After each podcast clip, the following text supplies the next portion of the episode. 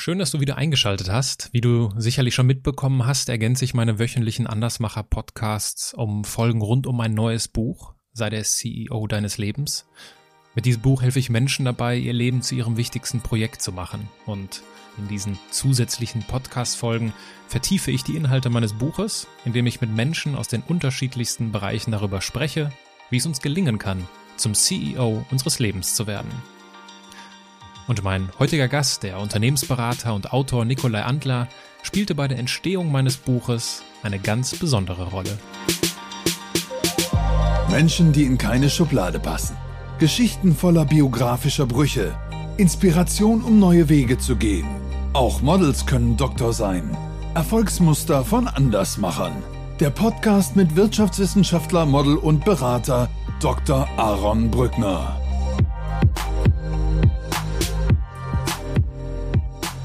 Es gibt nicht viele Menschen, die behaupten können, ein Standardwerk geschrieben zu haben. Nikolai Andler kann das. Mit seinem Buch Tools für Projektmanagement, Workshops und Consulting hat er ein über 500 Seiten starkes Kompendium verfasst. Darin bietet er eine umfassende Sammlung der wichtigsten Tools und zeigt, wann man welches Tool einsetzt und wie man es anwendet. Ob du Projektmanager, Berater, Trainer, Führungskraft oder Student bist, ich kann dir diese Werkzeugbibel nur ans Herzen legen und wie immer findest du die entsprechenden Links in den Show Notes dafür. In der letzten Folge hatte ich dir davon erzählt, wie ich auf die Idee meines Buches gekommen bin und weswegen ich über 180 Consulting- und Management-Werkzeuge mir angeschaut habe, um daraus dann die 33 herauszufiltern, aus denen mein Buch und damit das persönliche Beratungsprojekt besteht, um zum CEO seines Lebens zu werden. Grundlage für die Recherche der relevantesten und etabliertesten Tools war eben dieses Buch von Nikolai Antler. Es ist mir also nicht nur beruflich zu einem treuen Begleiter geworden, sondern es war mir bei der Erstellung meines Buches eine ganz wichtige Leitplanke. Für diese Inspiration bin ich sehr dankbar. Und umso mehr freue ich mich, dass ich Nikolai Antler dafür begeistern konnte, in meinem Podcast als Special Guest aufzutreten. Heute wirst du also unter anderem erfahren, was den Job des Unternehmensberaters ausmacht, was er von dem Vorurteil hält, dass Berater die entwickelten Konzepte nie wirklich umsetzen und was seine drei Erfolgsfaktoren eines Projektes sind. In späteren Folgen werde ich mit ihm auch über das ein oder andere Tool sprechen. Und auch wenn die Mikrofonausstattung diesmal nicht ideal ist, wünsche ich dir viel Spaß beim Zuhören. Herr Antler, ich begrüße Sie in meinem Podcast. Es ist schön, Sie als Gast willkommen zu heißen. Ich habe es ja in der Anmoderation auch schon gesagt, das ist ein besonderes Gespräch. Ich äh, möchte deswegen nochmal in aller Deutlichkeit und auch in aller Öffentlichkeit meine Wertschätzung Ihnen gegenüber ausdrücken, dass Sie dieses wunderbare Buch geschrieben hatten, haben, was mich dabei oder was mich dazu inspiriert hat und was mir dabei geholfen hat, mein Buch zu schreiben. Von daher ein ausdrückliches Dankeschön dafür. Ja, es ist, ich meine, man freut sich ja immer als, als Autor, wenn es auch ähm, nicht nur zur, zur Selbstbestätigung führt, sondern einfach auch, dass es, dass es verwendet wird, dass es, dass es verwendet und, und, und genutzt wird. Und das war, das ist ja so, also ich, ich hab, bekomme ja ab und zu Feedback äh, von Leuten, ähm, die sich über die Nützlichkeit äh, positiv äußern. Von dem her ist es schön, auch das äh, nicht nur per E-Mail, sondern auch mal von Ihnen direkt zu hören. Ja, gerne. Wie sind Sie eigentlich, äh, wie sind Sie auf die Idee des Buches gekommen? Aus einem ganz persönlichen Bedürfnis. Ich hatte, also ich habe ähm, Wirtschaftsingenieurwesen studiert und habe in Frankreich ein MBA gemacht und dachte, naja, also mit meiner ganzen, mit meinen ganzen Praktikas, ähm, dass ich mich eigentlich dafür ähm, richtig gut vorbereitet hatte, diesen Unternehmensberaterjob äh, zu machen. Ich habe auch neben dem Studium in der Beratung auch schon gearbeitet und als ich dann im Ausland angefangen habe, dort zu arbeiten, fühlte ich mich Vielleicht auch wegen der Sprache und dem neuen Umfeld, aber ich fühlte mich ziemlich hilflos. Dachte eigentlich, naja, also das erste Projekt war dann so, ähm, da sagte der Projektleiter, du machst jetzt ein, äh, ein Purchasing-Projekt. Und dann musste ich erstmal nachschauen, was Purchasing überhaupt heißt. Und dann, okay, Procurement, Einkauf. Und dann gab er mir eine CD, sagt, ja, das haben wir eh nicht schon mal so gemacht, arbeitet hier einfach durch. Ähm, wir fangen dann morgen an. Und ich sage, ja, aber ihr müsst doch irgendwie methodisch und sowas. Da war nichts. Ich habe dann ähm, verspätet, irgendwie zwei Monate später wurde ich auf so eine Einführungswoche geschickt, aber auch das war relativ dünn. Da wurde eigentlich relativ wenig methodisch irgendwie vermittelt. Und ich habe dann irgendwie gesagt, okay, in, in, was weiß ich, wenn einer Bauingenieurwesen studiert. Da gibt es da bestimmt irgendeine Bibel für den Brückenbau und dann besorgt man sich die und dann kann man dann nochmal, wenn man es im Studium nicht schon hatte. Und ich habe angefangen, nach diesem Buch zu schauen, im, im Deutschen und im Englischen und habe einfach nichts gefunden. Mhm. Und ich habe glücklicherweise während meines Studiums ähm, Systemtechnik vertieft und das ist eigentlich so eine Art systematische Problemlösungsvorgehensmethodik. Ähm, und das, dieses Buch, äh, Systems Engineering, wurde im Prinzip zu, meinem, zu meiner Bibel. Und aus daraus habe ich dann in, aus eigenem Bedürfnis ähm, über Excel-Tabellen und Listen so eigentlich mein Methodenwerkzeugkasten zusammengebaut und, und etabliert. Mhm weil es, weil es einfach nichts gab. Es ist also ein reines eigenes Bedürfnis. Ich habe dann mich auch irgendwann mal selbstständig gemacht und habe in meinem ersten Projekt diese primitivere Form des, dieses Methodenwerkzeugkastens auch geschult und mitverkauft und das kam so gut an, dass ich da dachte, Mensch, vielleicht, vielleicht gibt es ja noch mehr davon. Ähm, habe über einen Freund, also ich habe viele internationale Publisher dann angesprochen. Das war alles mit tolles Konzept, gibt es auch wirklich nicht, das stimmt, aber passt nicht in unser Portfolio. Und dann habe ich einen Publisher gefunden, der einfach konkret gesagt hat, mach mal. Ich so, wie machen wir? Ja, da, machen wir, passt. Mhm. Und ich war irgendwie überrascht, äh, begeistert und musste dann liefern. Und naja, also Stichwort, äh, äh, Stichpunkt heute sind wir bei der sechsten Auflage. Mhm. Ja, das ist ja das spricht ja dann äh, für sich, ne, die sechste Auflage. Vor allem, das ist ja ein richtig dicker Schinken, 500 Seiten, äh, mhm. kostet ja auch äh, dementsprechend, ich glaube, bei 50 Euro liegt der Preis. Ne? Das ja. ist jetzt ja auch nicht so ein Buch, was man sich mal so kauft. Ähm, von daher ist das schon äh, bemerkenswert, dass sich das so positioniert hat. Und die besten Bücher oder wahrscheinlich auch die besten Geschäftsideen entstehen ja immer aus diesem Punkt, das war mein eigenes Bedürfnis. Das hört genau. man ja häufig, ne? Ja, ja. Vor allem, ich glaube, was wichtig ist, ähm, also das klingt jetzt sehr, ich, ich habe diesen Gedanken eigentlich erst im Nachhinein richtig ausformuliert und bewusst gemacht. Meine richtige Intention oder Vision ist, dass die Berater oder Projektmanager ein Wochenende haben. Das klingt jetzt sehr so philanthropisch und, äh, und Gutmenschen, aber mir war es, ich habe einfach gemerkt, als ich, als ich habe Wochenenden damit verbracht, einfach die Arbeit aufzubereiten und, und dass ich wieder Montag nicht irgendwie schon mit, dem, mit zehn Schritten rückwärts anfange. Mhm. Und die Intention des Buches war, nicht nur einen Methodenwerkzeugkasten zu bereitzustellen und ein Buch zu schreiben, das ich für PR und Marketing verwenden kann, sondern eigentlich, dass, dass es anderen Leuten besser geht.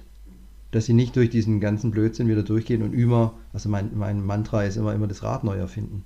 Der Berater macht es sehr gern, weil das intellektuell stimulierend ist. Ähm, lässt sich auch der, abrechnen. lässt sich auch abrechnen, ja, ja.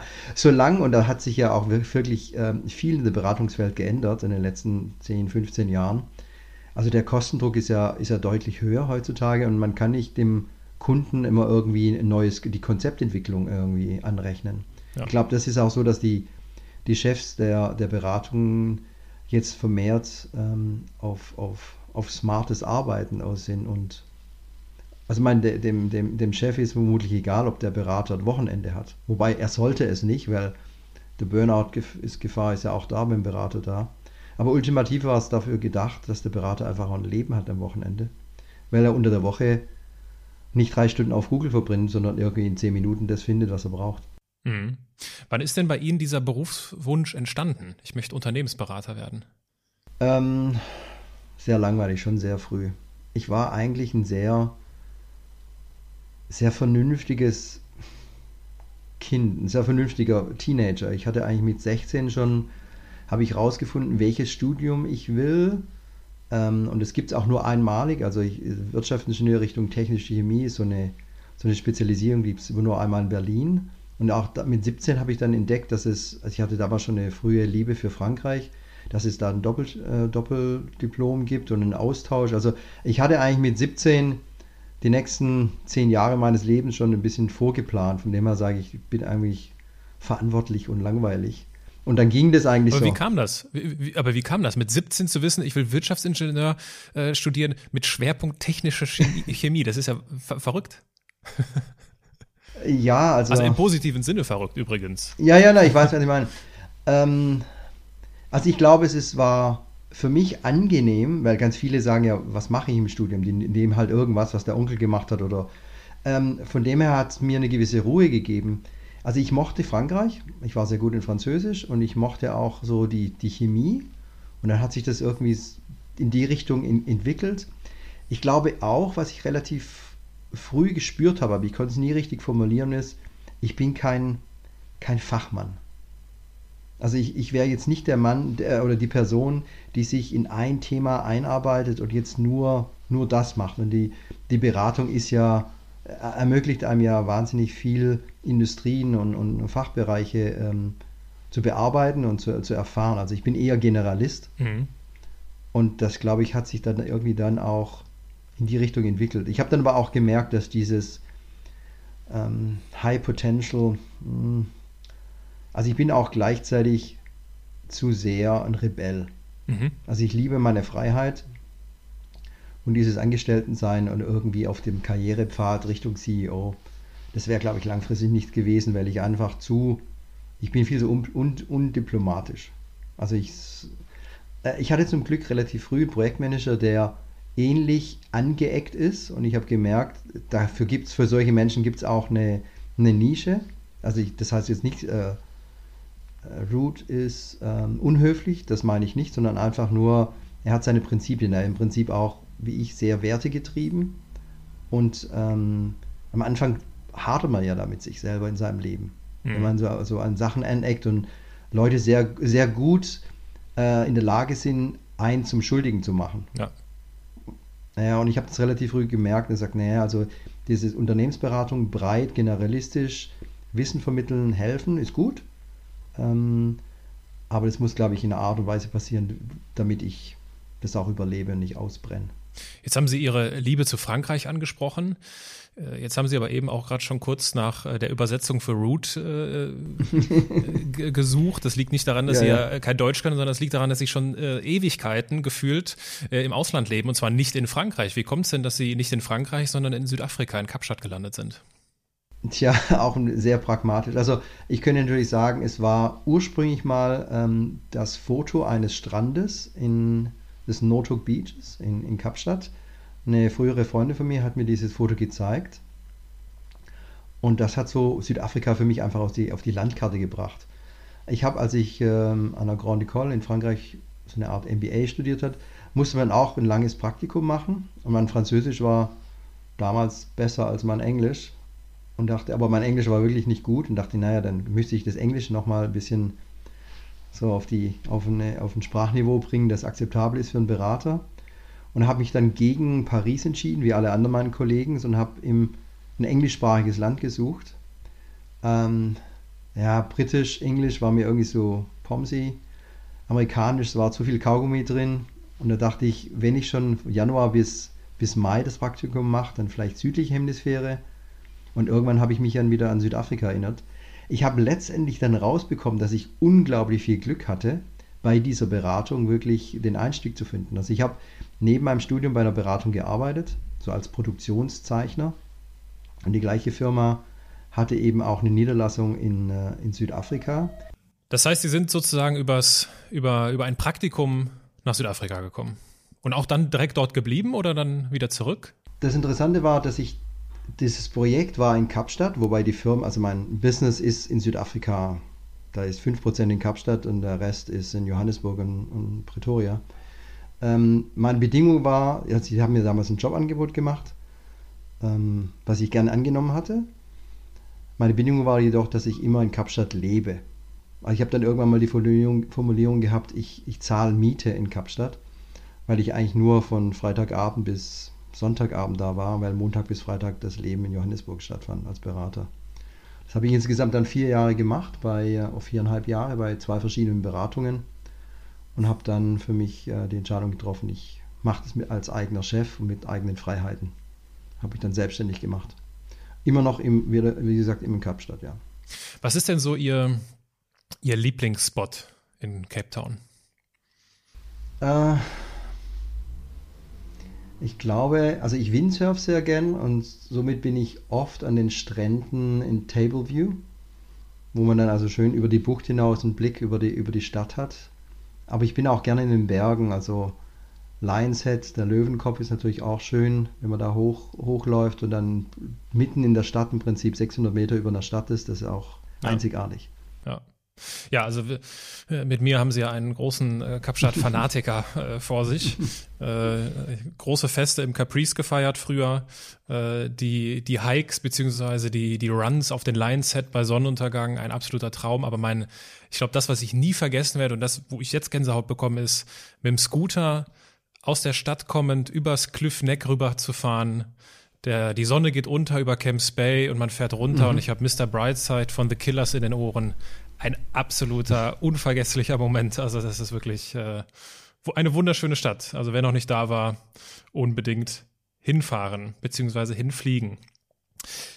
Die Schreiberei, das ist ja unser Zusammenhang heute. Wie ist das denn gekommen bei Ihnen? Weil also Berater sein ist ja das eine, aber dann zu sagen, äh, gut, ich habe hier so eine Idee, das könnte ein Buch werden. Also die, die, wie sind Sie zur Schreiberei gekommen? Hm, eigentlich würde ich sagen, den Umständen geschuldet. Also ich habe ich hab, ähm, während dieser Phase, dass ich, ähm, als ich mir diese Tools zusammengestellt habe, habe ich schon, schon sehr früh eine gewisse ähm, Struktur entwickelt. Ähm, also im Prinzip würde man einfach sagen, so eine Art Kochrezept, dass ich das strukturiert habe. Weil irgendwann habe ich gemerkt, ähm, es macht keinen Sinn. Also ich, ich, ich ähm, ja, ich muss sagen, das ist wahrscheinlich ein bisschen herablassend, aber es gibt einige Toolbücher, die gruppieren ihre, ihre Tools oder die Tools von A bis Z. Mhm. Dann sage ich immer absoluter Blödsinn. Weil, also wenn ich mit dem Wort was anfangen kann, dann weiß ich, was das Tool beschreibt und dann brauche ich das Buch nicht mehr. Und wenn ich es nicht, wenn ich mit dem Wort nichts anfangen kann, dann, dann muss ich jedes einzelne Tool durchschauen, weil von A bis Z hilft es mir nicht. Also ich muss ja wissen, wie diese Struktur funktioniert. Ich habe relativ früh nicht nur für die Beschreibung eines jeden Tools, also in einer rezeptartigen Vorgehensweise, ähm, jedes Tool folgt also immer dem gleichen Vorgehensmodell wie so ein Rezept. Also wann wende ich es an, was, was macht das Tool, ähm, wie gehe ich vor und Querverweise, habe ich auch relativ früh äh, für mich so eine Art Metaprozess oder einen Problemlösungsprozess daraus entwickelt, der mir dann hilft, das zu strukturieren. Und ich glaube, das Schreiben selber ist dann eigentlich der zweite Schritt. Der erste Schritt ist eigentlich die Strukturierung mhm. und dieses Zerlegen der Informationen ähm, also wenn ich jetzt meine Recherche mache und dann lese ich über was, dann ist, denke ich eigentlich immer mit diesem Filter, ähm, beschreibt es jetzt, wann ich es als anwende oder beschreibt es, wie es funktioniert. Also ich, ich seziere sozusagen, wie wahrscheinlich so ein Chirurg, ich seziere, was er da vor sich hat und, und packt es dann in die einzelnen Module oder Abschnitte und erst dann versuche ich so mit diesem Denken, wie würde ich jetzt meiner Großmutter das erzählen, versuche das, was ich da als Inhalte habe, was ja oft sehr akademisch und sehr komplex ist, äh, runterzubrechen in in eine einfache Beschreibung. Und dadurch glaube ich, dass ich ja nicht literarisch schreibe. Ich, ich muss ja keine Geschichte entwickeln. Ich muss ja den Leser nicht begeistern oder irgendwie in den Band ziehen, sondern ich muss eigentlich, meine Aufgabe ist, etwas, was vielleicht komplex ist, Idioten sicher einfach rüberzubringen. Und ich glaube, das ist eine andere Art des Schreibens. Mhm. Ja, das in jedem Fall. Was eine andere Art des Schreibens äh, auch ist, ist, sich diese Business-Tools zu nehmen und äh, sie aufs private Leben zu übertragen, so ja. wie ich es jetzt ja äh, gemacht habe. Als Sie von mir meine E-Mail erhielten und ich Ihnen erzählt habe darin, äh, dass ich unter der Überschrift sei der CEO deines Lebens äh, Business Tools und vor allem die Arbeitsweise von Beratern auf das private Leben übertrage. Was ist Ihnen als allererstes durch den Kopf gegangen? Sie werden lachen. Ich kenne was ganz Ähnliches und zwar als Teil meiner Coaching-Ausbildung ähm, gab es einer der, der, der Techniken, das, das Start, Start Your Day Like a CEO. Und da gibt es mhm. auch so eine Art äh, Planungslogik. Und da dachte ich, ah, vermutlich sehr ähnlich. Also ich habe so eine Art Wiedererkennung entdeckt und ähm, nachdem ich auch so einige Ausschnitte von ihrem Buch gelesen habe, ähm, habe ich, hab ich also nicht gelacht, sondern ich habe hab geschmunzelt, weil ich habe mich selber, in, also ich habe entdeckt, wie clever das ist, diese wirtschaftlichen Vorgehensmodelle äh, auf, auf sich selber anzuwenden. Also ich habe bei mir dann selber denkt, stimmt eigentlich, hätte man auch so machen können. Wenn Sie jetzt gesagt hätten, Mensch, Herr Brückner, Sie haben mich damit total überrascht, hätte ich auch gesagt, das glaube ich Ihnen nicht, Herr Antler, weil es gibt und ich weiß nicht, ob Ihnen das bewusst ist, es gibt auch in Ihrem Buch Ansätze. Es gibt mindestens eine Stelle, an der Sie ganz klar, ich bin mir nicht mehr sicher, ich habe es nicht mehr zu ich habe es nicht mehr gefunden. Ich meine, auf 500 Seiten dauert es auch eine Weile, bis ich das Tool finde. Bei irgendeinem Tool geben Sie das, glaube ich, als Tipp mit auf den Weg. Hier übrigens, äh, denken Sie doch mal nach, was das in Ihrem Leben wäre. Und als ich das dann, als ich das dann las, es ist ja immer so, dass, dass ich weiß, ich weiß nicht mehr welches, welches Tool es war, aber ich kann. Hedgehog. Das ist sehr gut möglich, dass es Hedgehog war. Ja. Das ist sehr ja, gut möglich. Und das, das ist ja erst, erst in den späteren Auflagen ähm, wurde das ergänzt, ja. Und also Hedgehog, um das vielleicht mal zu erklären, das ist, was ist meine, also das sind im Prinzip drei Kreise, die sich ähm, überlappen, überschneiden, äh, wo man dann idealerweise die dreifache Überlappung will. Ähm, was ist meine wahre Leidenschaft? Worüber schlägt mein Herz? Das ist der erste Punkt. Wo bin ich der Beste? Und was ist mein wirtschaftlicher Antrieb? Und dann, wenn man praktisch die drei Überlappungen findet, dann ja. Genau, und das ist. Wundert mich, also vielleicht haben Sie das, haben Sie das auch schon mit integriert? Ist, genau, ist, äh, okay. hat sogar, ist fast ein alleiniges Kapitel mhm. äh, weil sich unter diesen drei Kreisen dann jeweils noch andere Themen, mhm. Themen befinden. Also das ist ein Riesenthema. Und ich weiß noch genau, ich bin ja mit meiner, mit meiner Buchidee, habe ich ja sozusagen dann ihr Buch gekauft äh, und bin dann darüber gestolpert. Und dann, vielleicht kennen Sie diesen Moment, wenn man so eine Idee hat und hofft, dass sie kein anderer hat, dann kriegt man, im, dann kriegt man im ersten Moment so, eine, so, so einen Panikschub und denkt sich so, oh nein, vielleicht kommt jemand anderes noch auch noch auf die Idee. Aber gut, äh, es scheint nicht der Fall gewesen zu sein.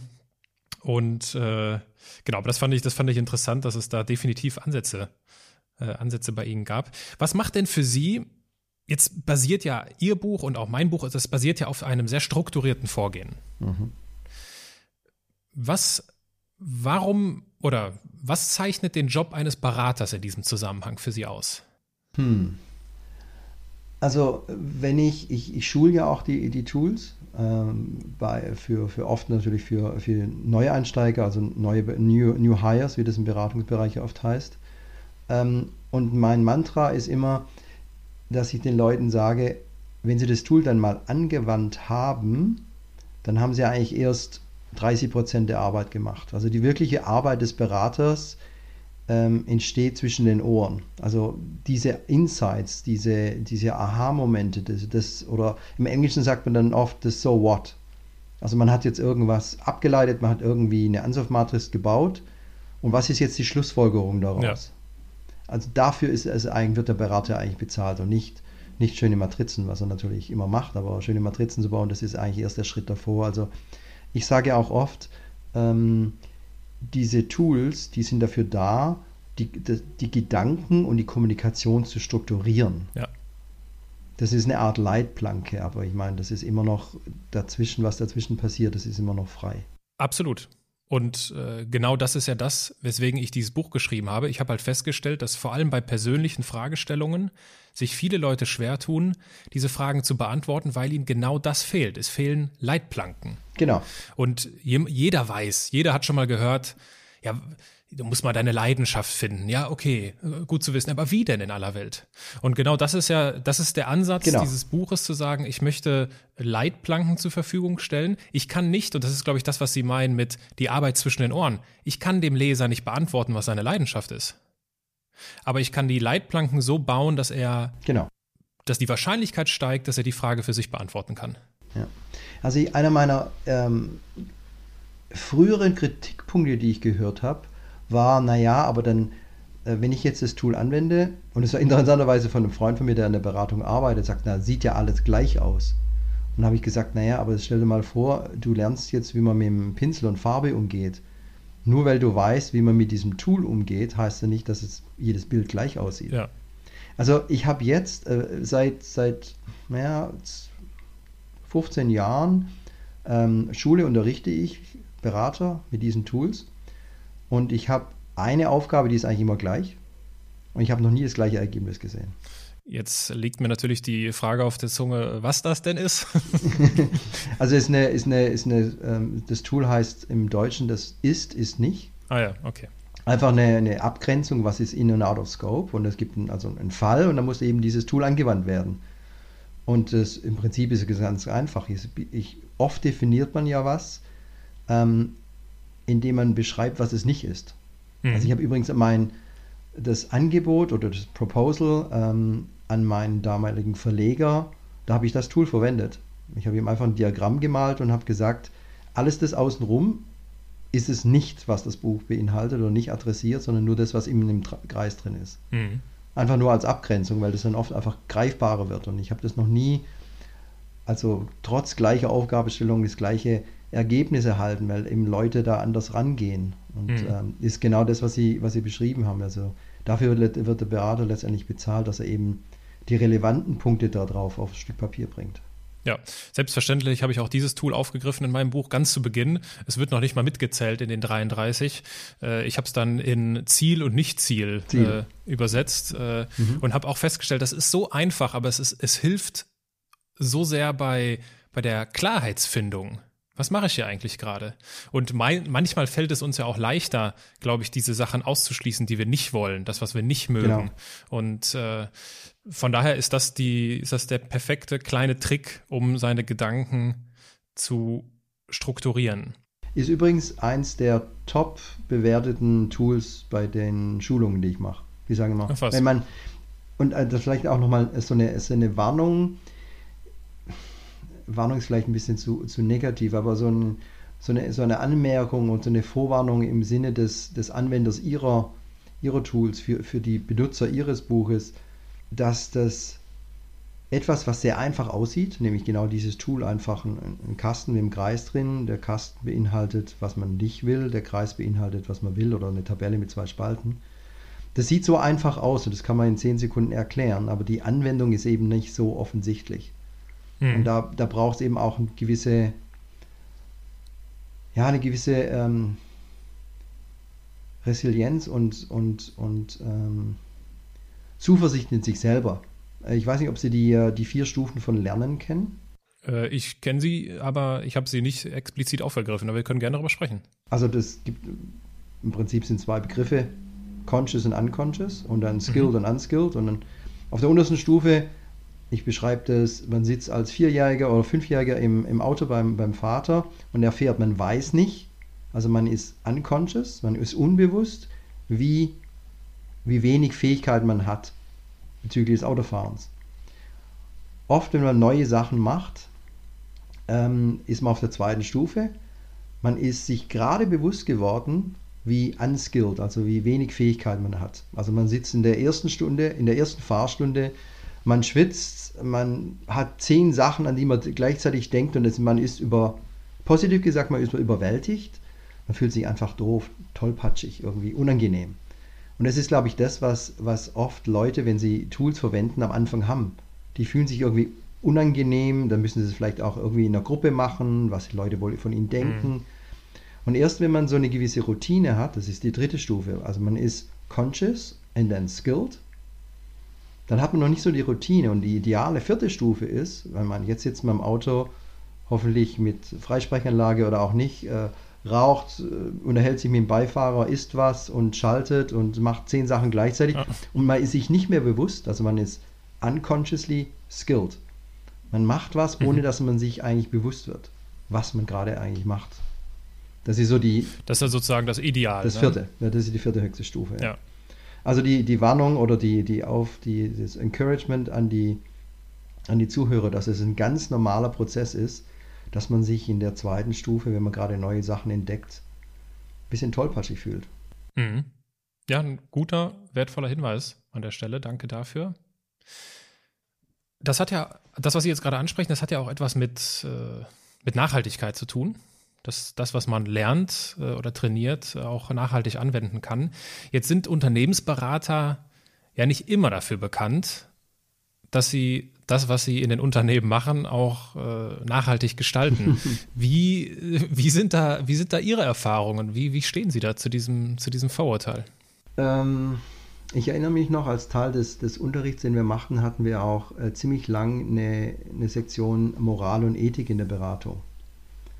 Und es gibt die verschiedenen Rollen, äh, die, die man, oder es gibt viele Rollen, die man als Berater spielen kann, in die man auch in gewisser Weise rein rein komplementiert wird oder rein gekauft wird. Also was ich vom Übrigens ist, glaube ich, die, einer der ersten Formen eines Beraters war der frühere beim bei der Harlequin, also der, der den Königen früher durch, durch gewisse Vorspielen und Entertainment-Sachen ja oft äh, unangenehme Wahrheiten äh, vorgespielt hat. Das ist so die erste, die erste Form des, des Überbringers der unangenehmen Wahr Nachrichten. Ähm, also der, der Berater hat natürlich, oder vielleicht muss man auch unterscheiden zwischen dem, der den Beratungsauftrag verkauft, der tendenziell immer überverkauft, also overpromise und mhm. set you up for under delivery, und der, der die Arbeit letztendlich machen muss.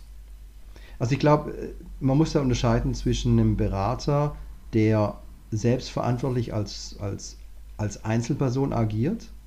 Dem kann man dann auch wirklich vorwerfen, naja, du weißt genau, auf was du dich eingelassen hast.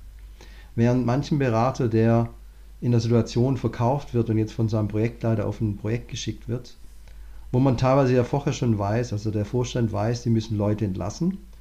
Und da wird jetzt im Prinzip, äh, ich nehme jetzt mal die bekannten McKinsey-Jungs, ähm, dazu verdammt äh, zu bestätigen, dass also dann wirklich auch 10 Millionen äh, eingespart wird, wenn man dann irgendwie 200 Leute oder 500 Leute entlässt. Also das ist auch im Nachhinein oft so eine Rechtfertigung. Man ist im Prinzip, man hat dann verbrannte Erde, aber man hat da viel Geld gemacht für einen Auftrag, wo man vorher schon wusste, dass die Aufgabenstellung relativ eindeutig ist. Also ich will die Beratung jetzt nicht in Schutz nehmen.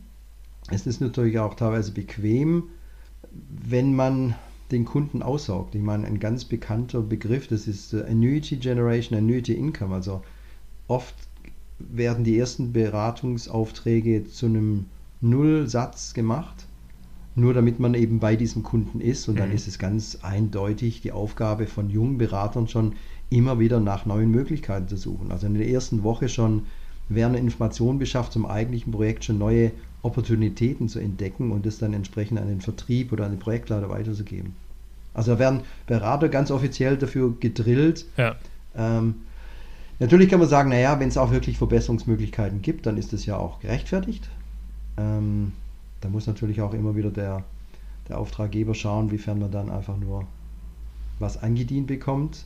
Und ich glaube, ein weiteres Zeichen der Zeit ist, dass durch viele ähm, Reduktionen in den Firmen viele Kapazitäten überhaupt nicht mehr möglich sind. Also ich kenne einige Firmen, die sind eigentlich, im Englischen würde man sagen, ein Bodyshop. Also das sind die Leute, die machen keine Beratungstätigkeit, sondern das sind einfach vertraglich sofort kündbare Ressourcen, die seit zwei Jahren in der Abteilung sind, zusammen mit den Festangestellten. Also wie Zeitarbeit. Im Prinzip ist es Zeitarbeit. Also ich glaube, diese dieses Unternehmensberatung hat viele Facetten ähm, von jemandem, der reinkommt, der für seine Fachexpertise bezahlt wird.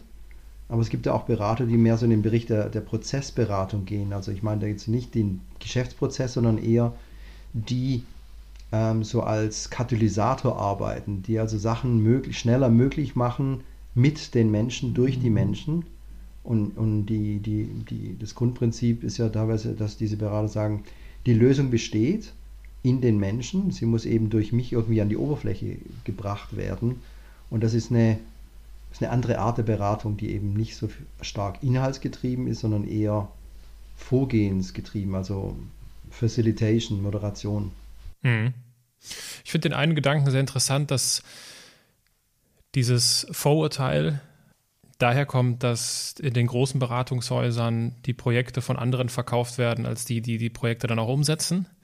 Und ich meine, ich kenne dieses Vorurteil natürlich auch und äh, konnte damit nie was anfangen. Meine Projekte, seitdem ich irgendwann angefangen habe, als äh, Berater tätig zu sein, waren immer sehr umsetzungsorientiert. Und genau das ist der Punkt. Ich verkaufe ja meine eigenen Projekte.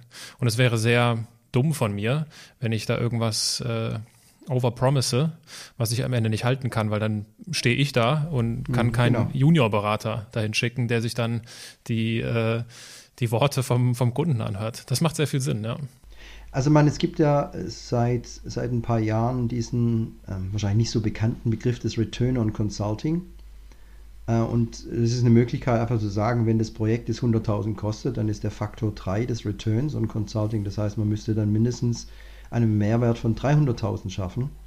Mhm. Das kann man jetzt nicht auf die Tages, auf den Tages, also es gibt bestimmt Tage, wo ich sage, naja, also heute war ich mein Geld nicht wert. Weil irgendwie lange Gespräche, mh, hm, das ist schwer messbar, aber so über einen größeren Zeitraum durchschnittlich gerechnet muss also irgendwo eine Revenue Enhancement, also eine Umsatzsteigerung oder eine Kostenvermeidung oder eine Kosteneinsparung irgendwie stattfinden mit dem Faktor mindestens drei. Ist nicht immer einfach machbar. Es gibt auch viele Beratungen, ja. die ja auch ihr Geschäftsmodell dahingehend ändern und sagen, wir werden durch Aktien bezahlt. Also durch messbare Sachen. Mhm. Obwohl man ja jetzt nicht alles, was zählt, messen kann. Das stimmt. Und da, da, wird, da wird natürlich auch viel von den Firmen ähm, in deren Sinne, äh, also ein Schindluder getrieben. Also ich war mal auf einem Projekt, da wurde, die wurden bezahlt aus den Einsparungen in, im Verkaufsbereich, im Einkaufsbereich. Und das wurde einfach kreatives Accounting verwendet, weil sie einfach der Beratungsfirma nicht so viel zahlen wollten. Also mhm. auch da gibt es durchaus Firmen, die nicht äh, offen und ehrlich spielen. Ja. Aber Sie haben recht, also das ist ein anderer Punkt. Nicht alles, was, was, was Mehrwert bringt, ist direkt greifbar messbar. Ja. Vielleicht sogar, wenn man einen Schritt weiter geht, vor allem die nachhaltigen Dinge lassen sich nicht sofort messen. Habe ich mir jetzt noch keine großen Gedanken darüber gemacht, aber es fällt mir gerade so ein, weil ich, ich kenne es aus manchen äh, Projektsituationen, gerade die Dinge, wo der Kunde auch merkt, okay, damit kann ich wirklich etwas bewirken. Das ist sogar im, das ist sogar der Gegenteil, ist sogar der Fall. Es kostet kurzfristig mehr, es bringt aber langfristig wiederum mehr ein. Ja, und da ist, glaube ich, die, der Betrachtungszeitraum ist da relevant. Ja. Also wiefern erreiche ich mit kurzfristiger, ich meine, ich war bei einem, bei einem Bejahungsprojekt, gab es einen neuen CEO, der von der internationalen Holding bereitgestellt wurde und er kam an und hat erstmal irgendwie alle Freelancer rausgeschmissen und Leute gekündigt. Dann habe ich gesagt, das ist, jeder Trottel kann das. Also Leute kündigen, da, dafür brauchen wir keinen Manager, das ist keine, das ist keine Kompetenz, äh, kein Kompetenzausweis. Es zeigt halt innerhalb von drei, sechs Monaten, oh, da haben sich was, Zahlen haben sich verändert.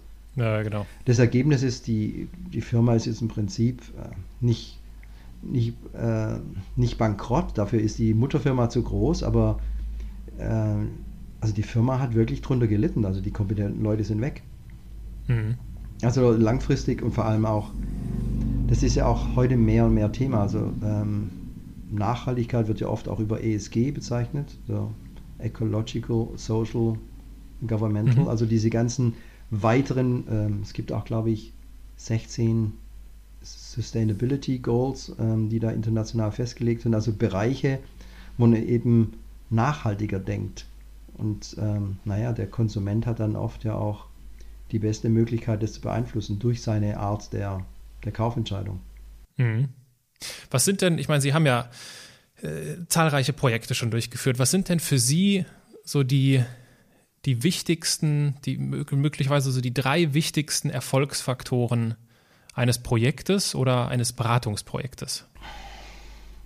Tja, im kompletten Gegensatz zu dem Buch, die Menschen. Mhm. Also deswegen meine ich jetzt, also mein Toolbuch ist ja sehr strukturiert, methodisch, ähm, auf die Problemlösung, das Faktische. Und ähm, deswegen auch das zweite Buch, das ich gerade schreibe, das sich nur mit den Soft Skills mhm. beschäftigt. Ähm, also ich glaube, die, die Menschen zu unterschätzen und da würde ich als Nebensatz sagen, sie nicht zu sie nicht in die Irre zu führen also auch nicht zu bevormunden. Also äh, man muss jetzt nicht jeden Mensch als, als Persönlichkeit wertschätzen und über die Firma stellen, aber zumindest als, als Ressource und als Mensch respektieren. Äh, natürlich ist ein Mensch, der ist im, im, im vertraglichen Gefüge von einem Unternehmen. Und ich glaube, es gibt ganz normal äh, ein Spannungsfeld zwischen den Interessen des, der Privatperson als Angestellter der natürlich versucht, seine Interessen zu optimieren, aber das geht oft nicht und da ist auch irgend so eine gewisse Illusion, was da möglich ist und natürlich die Interessen des Unternehmens. Ähm, und aber das heißt nicht, dass man, dass die Unternehmensziele äh, so weit gehen dürfen, dass sie eben Menschen, naja, komplett desrespektieren. Mhm. Also ich glaube, den Mensch zu unter, unterschätzen, ähm, das ist ein großes Problem weil ich meine, das ist oft der größte Kostenfaktor, den man am meisten, also im Englischen würde man sagen, der the biggest lever, the leverage is in the people. Ähm, ähnlich würde ich sagen, die Stakeholder, also die ganzen politischen Macht- und Ränkespiel. wird, wird oft unterschätzt, ähm, wiefern man durch den falschen, wie sagen, Einstieg in, in, das, in das Projekt, äh, die falsche, ich will nicht sagen Umgarnen der, der, der Entscheidungsträger, aber der, des gesamten Stakeholder-Umfeldes, das richtig zu managen, das richtig zu verstehen und das proaktiv richtig anzugehen. Ich glaube, da wird, wird viel Zeit fälschlicherweise am Anfang eingespart und man sagt, dafür hat man jetzt nicht die Zeit, man muss jetzt irgendwie Projektcharter definieren und irgendeine Kickoff machen und dann irgendwie die Analyse machen und sagen, ja, aber dafür, also ich war mal auf einem Projekt, da gab es explizit, es gab ein Projektteam und es gab noch eine, eine Seniore Person, die sich nur, nur damit befasst hat, also mit dem Kunden, das hieß damals Engagement Manager, also praktisch nur informelle Gespräche mit dem gesamten Stakeholder-Umfeld zu, zu führen. Absolut sinnvoll. Absolut sinnvoll. Muss man sich natürlich leisten können, aber die Person ja. war im Prinzip ähm, nur in, in formellen und informellen Zweier-, Dreier-Gesprächen unterwegs. Um einfach ja. nur das Ganze vorzubereiten, Informationen rauszubekommen, was, wie tickt es gerade wirklich. Und ich glaube, das dritte Wichtige für mich in einem, in einem Projekt ist genug Zeit auf die Analyse. Also oft wird, oft wird ähm, vorschnell zur Lösung gerannt, äh, basierend auf Annahmen, äh, anstatt eigentlich das Problem richtig zu verstehen und dann vielleicht eine nachhaltigere ähm, Lösung anzubieten. Also ich habe da eine, ich weiß nicht, ob wir die Zeit haben, ich habe so eine nette Geschichte, die ich, die ich oft erzähle mit dem Bohrer. Wir haben ganz viel Zeit. Okay, also der, der, der Kunde kommt zu einem und sagt, Herr, Herr Handler, ähm, wir wissen, Sie machen gute Arbeit. Ähm, wir brauchen, wir müssen irgendwie ganz viele Schlagbohrmaschinen kaufen oder Bohrmaschinen kaufen. Ähm, hier ist so ein Anforderungsprofil. Machen Sie doch mal eine Technologieauswahl. Also was steht da zur Verfügung und was kaufen wir am besten? Und dann sagt man natürlich, okay, also kann man machen, was ist das Budget, äh, die, die Auftrags, ähm, nochmal erklären. Und oder man kann sagen, jetzt machen wir mal kurz Pause. Also ich nehme an, Sie brauchen keine Bohrer ultimativ, sondern Sie brauchen Löcher. Und dann sagt, sagt der Kunde vermutlich, Herr Antler, wollen Sie mich verarschen? Na, natürlich, also mein, ich, ich werfe ja den Bohrer nicht durch die Gegend, ich will damit Löcher bohren. Cool, okay. Wir machen also Löcher, aber ich vermute, Sie brauchen ultimativ auch keine Löcher, sondern die Löcher sind ja nur Mittel zum Zweck für dann sagt er, naja, okay, wir packen da Schrauben rein. Ah, okay, gut. Also, und wir verbinden zwei Sachen oder was ist da? Nee, wir hängen Sachen auf. Ah, okay. Und sie hängen Sachen auf für. Und dann sagt er, naja, also wir sind eine Eventmanagement-Firma, wir haben irgendwie immer nur einen Abend Zeit, äh, wir müssen in irgendwelchen Messehallen irgendwie bald irgendwie 3.000, 4.000 Sachen aufhängen. Das muss einfach schnell funktionieren. Deswegen hier sehen Sie Anwendungsprofil, kabellos und was wir halt alles brauchen, was diese Maschine alles können muss. Dann sagen Sie, okay, also wenn ich Sie richtig verstehe, müssen Sie schnell Sachen aufhängen. Aber das Aufhängen ist ja auch nur Mittel zum Zweck für, sagen, naja, also wir müssen halt, die Leute wollen Sachen sehen. Sagen, ah ja, okay, es also geht ums Zeigen. Ja. Hm. Und wie wäre es, wenn wir einfach Projektoren verwenden? das mag jetzt nicht unbedingt immer die Lösung sein, aber ich meine, was ich damit ja, sagen will, ist, einfach mal innehalten und richtig verstehen als Teil der, der, der Untersuchung, um was geht es denn wirklich. Ja, ja ich finde das drei äh, sehr wertvolle, wertvolle Punkte und ich bin ja immer das ist halt so mein Tick, den ich mir mittlerweile angeeignet habe. Ich überlege halt immer, wenn ich was im Business-Kontext höre, okay, was bedeutet das jetzt für mich? Was bedeutet das für mein Leben? Und natürlich jetzt auch mit Blick auf das, äh, auf das Buch, was ich geschrieben habe, kann ich natürlich auch diese drei Erfolgsfaktoren übertragen, dass sie als allererstes den Menschen äh, oder die Wertschätzung gegenüber dem Menschen anführen, lässt sich auf mich selbst übertragen. Also derjenige, der das Buch liest oder auch ich selbst, wenn ich mit diesen Tools arbeite, äh, ich sollte mich nicht unterschätzen. Mhm. Ja, also ich, ich, in, in, mir steckt um, um einiges mehr, als ich es wahrscheinlich vermute. Der zweite Punkt, die Stakeholder. Dafür gibt es ja ein separates Tool, über das wir ja auch in einer anderen Podcast-Folge noch sprechen. Deswegen würde ich da gar nicht so groß drauf eingehen. Aber es ist unheimlich wichtig, sein soziales Beziehungsgefüge mal analysiert zu haben. weil mhm. das macht sehr viel Lebensqualität für uns alle aus. Und der dritte Punkt, die Analyse, und das kann ich äh, dreimal unterstreichen, dieses vorschnelle Springen zu Lösungen, äh, bevor man sich überhaupt Gedanken darüber gemacht hat, was ist eigentlich die Ursache oder was ist eigentlich unser Warum. Und äh, das versuche ich nicht nur jetzt in Beratungsprojekten immer zu predigen, sondern das übertrage ich halt auch so in, in mein privates Leben, sich einfach mal damit auseinanderzusetzen, okay, wo stehst du eigentlich jetzt gerade? Was ist eigentlich der Status quo? Und das, deswegen ist es, äh, und das ist ja auch das, was wir dann mit der, mit der Stakeholder-Analyse an der einen Stelle machen, äh, diese, diese Ausgangslage zu bestimmen. Und da fängt es halt dann für mich wieder an, dass ich sage, ja, aber wie mache ich das denn jetzt? Mhm. Und genau da versuche ich halt äh, mit den Tools, und das ist ja auch das, was, was Sie im, im, im Business oder was alle Berater im Business mit ihren Tools bewirken können. Sie geben halt die nötige Struktur, um diese Ausgangslage, diese Analyse zu durchzuführen, letztendlich. Mhm. Und wenn wir vielleicht zum, zum, zum Abschluss unseres kurzen, kleinen Exkurses in die äh, Beratungswelt, äh, hätte ich noch eine, eine Frage. Sie haben ja äh, sicherlich viel mit CEOs zusammengearbeitet und Sie haben ja mit Sicherheit auch einen Eindruck davon bekommen, was erfolgreiche CEOs ausmacht. Gibt es etwas, was Sie uns abschließend mit auf den Weg geben möchten, damit wir als CEOs unseres Lebens oder damit wir unser Leben zu unserem wichtigsten Projekt machen können? Oh, das ist jetzt eine gute Frage. Vielleicht muss ich anders anfangen. Ich glaube, in der Wirtschaft haben viele CEOs ähm, Charaktereigenschaften und Verhalten, die man vielleicht nicht in seinem eigenen Leben mit anderen haben möchte. Also eine gewisse ähm, Ignoranz äh, gegenüber Feedback und Kritik. Also ich glaube, dass ich will nicht sagen, dass viele CEOs Psychopathen sind. Was ich sagen möchte, ist, dass gewisse Verhaltensweisen, die ein im Geschäftsleben durchaus Erfolg bringen können, nicht unbedingt Charakterzüge sind, die ein als Mensch liebenswerter macht. Haben Sie ein Beispiel?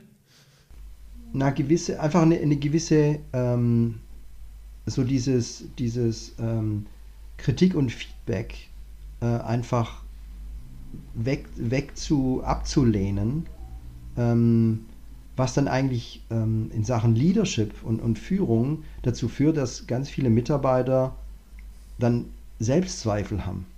Nach dem Motto, man, man sagt irgendwas oder der, der, Chef hat sich daneben verhalten, er bekommt irgendwie Feedback dazu von einer, von einer direkten oder irgendwie dritten Person und es wird dann einfach so nach dem Motto, ich bin der Chef, ich kann mir alles erlauben. Also es gibt so eine Kritikfähigkeit oder eine Offenheit für Kritik und so eine Erhabenheit, die viele haben, über ich bin darüber erhaben, ich muss mir das nicht anhören, ich bin der Chef, ich kann machen, was ich will. So, so ein bisschen so mhm. autokratisch. Das finde ich also wirklich gefährlich, aber es wird dann positiv formuliert als ähm, der lässt sich nicht von seiner Vision abbringen oder der ist resilient na, ich sage, naja, das ist nicht resilient, das ist einfach dickköpfig. Mhm. Und, und, und, kann. Also da muss man, glaube ich, aufpassen, äh, welche, welche Charaktereigenschaften man diesem CEO, der vielleicht in einem Geschäftswelt irgendwie sie Durchsetzungsvermögen hat, aber also man muss so unterscheiden. Das ist, glaube ich, ein, ein, ein, ein feiner Grad zwischen ähm, ich nehme mich mir, ich nehme mich mir, äh, oder ich nehme mir nicht jede Kritik übermäßig zu, zu Herzen was gibt, es gibt ja auch das andere Extrem. Also ich weiß so, als, als, als ähm, junger Berater habe ich wirklich vermutlich sehr zu viel nachgedacht über das Feedback, was ich bekommen habe. Ich war in einer amerikanischen Beratung, da gibt es dreimal am Tag Feedback. Ähm, und da muss man also als, als Deutscher, also vor allem, ich komme aus dem Süddeutschen, da ist ja dieser Spruch, also nicht, nicht gemeckert ist schon gelobt. Ja. Und wenn man dann ein, Meckern bekommt, dann ist es also schon einschneidend in einem, in einem Leben eines Berufsanfängers. Ähm, also muss man aufpassen, wie man sich überherz, also übermäßig irgendwie ähm, sich das anhört und, und überbewertet oder im Extremfall einfach ignoriert. Aber auf Ihre direkte Frage zurückzukommen, ich glaube, es ist, sich die Zeit zu nehmen für die richtigen Gedanken am Anfang, was einen erfolgreichen CEO, ähm, ich würde jetzt nicht sagen von einem Großunternehmen, also nicht so eine Deutsche Bank, sondern eigentlich eher so ein Mittelständler, also irgendwie so, was ich, 200, 300 Menschen, der auch eine Verantwortung hat mit seinen Menschen und sein Produkt und eine Nachhaltigkeit anstrebt. Ich glaube, was ihn erfolgreich macht, ist, dass er sich vielleicht nicht nur immer ins Tagesgeschäft involviert, sondern ab und zu Zeit nimmt. Da komme ich wieder auf so diesen, diesen Tag zu planen, diese Woche zu planen. Also jetzt geht es nicht nur um Planen, sondern einfach die Zeit nimmt, mal Sachen zu hinterfragen. Mhm. Und, und sich, also ein voller Terminkalender ist kein Anzeichen für einen guten Manager, ja. sondern eigentlich eher ein Terminkalender, der explizit jeden zweiten Tag eine Stunde zum Nachdenken drin hat. Mhm. Das glaube ich. Also dieses, dieses strukturierte Vorgehen ist, glaube ich, wichtig und das, das setzt, glaube ich, einen, einen überwältigten CEO trennt es ab von einem, der, der eine gewisse Schärfe hat für das, was relevant ist. Mhm. Ja, damit äh, sprechen Sie definitiv zwei äh, wichtige Punkte an. Zum einen, nicht alles lässt sich aus der Businesswelt übertragen. Mhm. Und das ist auch das, worüber ich äh, manchmal stolper, dass ich, ich schaue immer, was, was passiert in, den, in, in, der Wirtschaft, aber natürlich lässt sich nicht alles auf unser Leben übertragen. Sie haben vollkommen recht. Ein CEO ist per se kein guter Mensch, ja, oder kein, kein, ja, kein, kein Lebensunternehmer, sondern da gibt es halt auch äh, Charaktere, die man, von denen man ja nicht so viel lernen möchte. Ähm, das ist, das ist das eine, nicht alles lässt sich übertragen, genau. Der zweite Punkt war, und das ist für mich der zentrale, wenn ich an, die, an den Begriff der, des CEOs denke, ist die Verantwortung. Hinzugehen und zu sagen, das ist mein Leben, dafür bin ich verantwortlich. Ich setze am Ende die Unterschrift unter meine Lebensbilanz, so wie es der CEO im Unternehmen machen muss, und kein anderer. Das kann ich nicht abgeben. Mhm.